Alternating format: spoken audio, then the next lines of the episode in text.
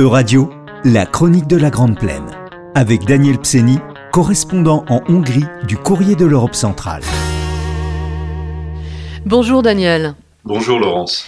Le Premier ministre hongrois Viktor Orban a lancé le mois dernier une nouvelle consultation nationale à travers un, un, questionnaire visant à défendre la souveraineté de son pays face aux dirigeants de Bruxelles. Alors de quoi s'agit-il Daniel? Écoutez, cette nouvelle consultation nationale, c'est la douzième depuis 2010, est une spécialité de Viktor Orban qui gouverne en s'adressant directement au peuple hongrois. Il ne s'agit pas d'un référendum, mais plutôt d'une sorte de plébiscite ou d'une vérification auprès de son électorat afin d'obtenir, comme il dit, un blanc-seing dans sa bataille contre Bruxelles. quelle est sa motivation? Bien, voilà des mois que Viktor Orban est en guerre avec l'Union européenne, à qui il réclame les 20 milliards d'euros de subventions, qui sont toujours gelés par les autorités de Bruxelles en raison des insuffisances dans la mise en œuvre du respect de l'état de droit en Hongrie. Malgré quelques améliorations dans ce domaine, Bruxelles rechigne toujours à lui verser cet argent dont le manque pèse lourdement dans l'économie hongroise. Alors, quelles questions sont posées aux électeurs hongrois?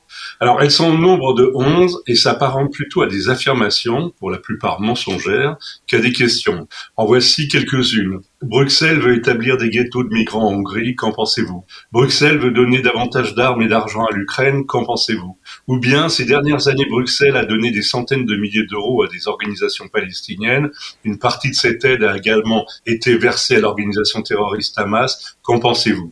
Enfin, il y en a pour tout le monde, presque, les LGBT, grande obsession du gouvernement Orban, ne sont pas oubliés. Le questionnaire demande si la loi sur la protection de l'enfance, votée cet été en Hongrie et destinée surtout à réprimer l'homosexualité, doit être renforcée face au laxisme de Bruxelles dans ce domaine. Cette consultation peut-elle changer les choses en Hongrie? Non, car elle n'a rien de légal. En 2022, la dernière consultation portant sur les sanctions de l'Union européenne contre la Russie avait mobilisé seulement 1,4 million d'électeurs, soit 17,5% du corps électoral.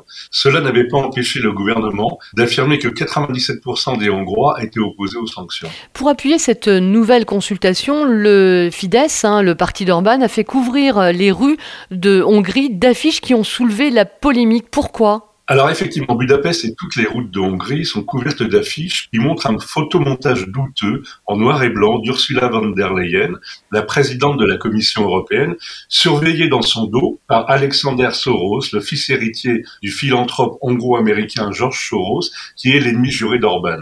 Sur un fond bleu nuit, on peut y lire « Ne dansons pas comme il siffle ». Le « il » a été vite compris comme une attaque antisémite contre la famille Soros, qui est d'origine juive. Le Fidesz a rapidement euh, modifié l'affiche, mais, mais pas pour cette raison. Hein. Et non, Laurence, même si le Fidesz s'est défendu de toute attaque antisémite, ses dirigeants ont modifié l'affiche pour cacher la main du fils Soros, qui avec son doigt indiquait la route à suivre. Selon eux, cette main brouillait le message et a donc été recouverte de papier noir. Y a-t-il eu des réactions de l'Union européenne? Oui, mais elles ne sont pas très convaincantes.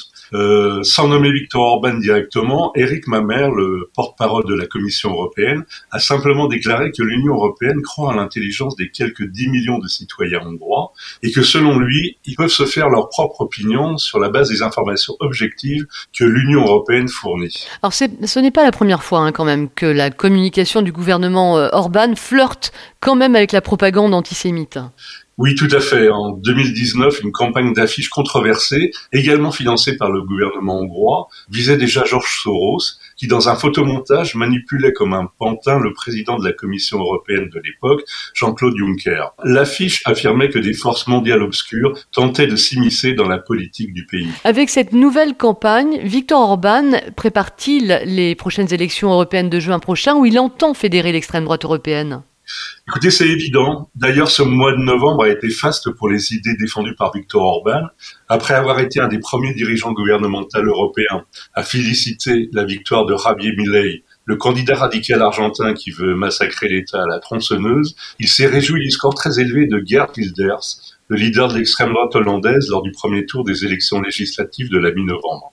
Il tente aussi depuis des mois à resserrer les liens avec Giorgia Meloni, la présidente du Conseil italien, et avec Marine Le Pen, la chef du Rassemblement national en France, cet été, lors d'un discours, il a d'ailleurs expliqué sa stratégie en affirmant qu'il fallait désormais encercler la droite européenne. Au-delà de cette euh, offensive contre Bruxelles, Viktor Orban veut une nouvelle fois s'attaquer aux partis de l'opposition et aux médias. Que cherche-t-il? Dans la perspective des prochaines élections municipales hongroises qui auront lieu au printemps, le gouvernement Orban veut discréditer toute opposition à son pouvoir. Il a donc soumis cette semaine au Parlement un amendement prévoyant la création d'une nouvelle autorité chargée de traquer les financements étrangers qui, selon lui, influencent les électeurs. Sont donc particulièrement visés les partis politiques d'opposition, les médias indépendants, les ONG critiques, dont bien sûr celle de Soros, et tout ce qu'il dénonce depuis des mois comme la gauche de l'art. Le 1er juillet prochain, la Hongrie prendra la présidence tournante du Conseil de l'Union européenne pour six mois. Euh, Daniel, y a-t-il un danger? Écoutez, cette présidence va être en tout cas sous haute surveillance de la part des autres membres de l'Union européenne. Elle servira surtout de haut-parleur pour Viktor Orban, qui, en jouant le jeu des institutions, pourra montrer qu'il n'est pas le mouton noir de l'Europe, et que son pays ne se pliera pas à la volonté de Bruxelles. Merci beaucoup, Daniel. Merci, Laurence. C'était La Chronique de la Grande Plaine avec Daniel Pseni, correspondant en Hongrie du Courrier de l'Europe centrale. Chronique à retrouver dès maintenant sur euradio.fr.